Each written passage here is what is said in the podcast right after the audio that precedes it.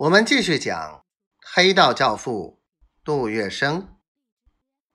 可是这一招激怒了上海人民，尤其是蔡乃煌的同乡，在孙中山的带领下，认为蔡大伤了广东人的颜面，纷纷的与他决裂。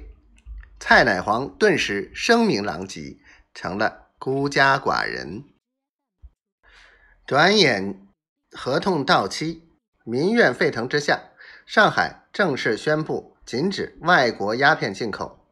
公共租界工部局也同时收回在租界内的烟土售卖执照。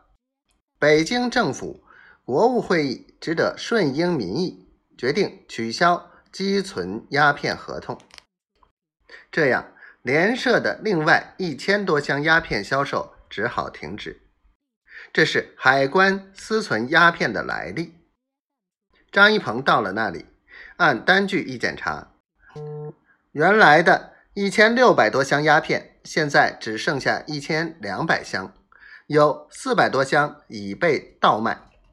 张一鹏并不知道，这四百多箱竟。都是通过杜月笙的三星公司销掉的，但是这个张一鹏尽管在北京信誓旦旦，但是到了真枪实干的时候，他却没胆量，也无心再追究这四百箱烟土的去向，只是装腔作势的命令部下把剩下的鸦片全部封存好，准备运往浦东。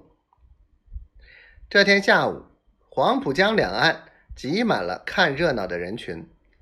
为了扩大影响，张一鹏特意不用车子装载，而是到中国地界调了几千民工，抬着鸦片，由护军士兵押送过静安寺路，从外滩过外白渡桥，从而到达码头过江。这时，万国禁烟会议的代表。也坐着游艇过江到场查看。当太阳快要落山的时候，一千多箱鸦片排列在浦东稻田里，当场开箱，让各界人士检验过目。想不到开到第五十七箱时，里面竟是一条麻袋包着一堆砖头，官员们面面相觑。张一鹏脸上红一阵子，白一阵子，请来观瞻的洋人们不停地耸肩，不住地做鬼脸。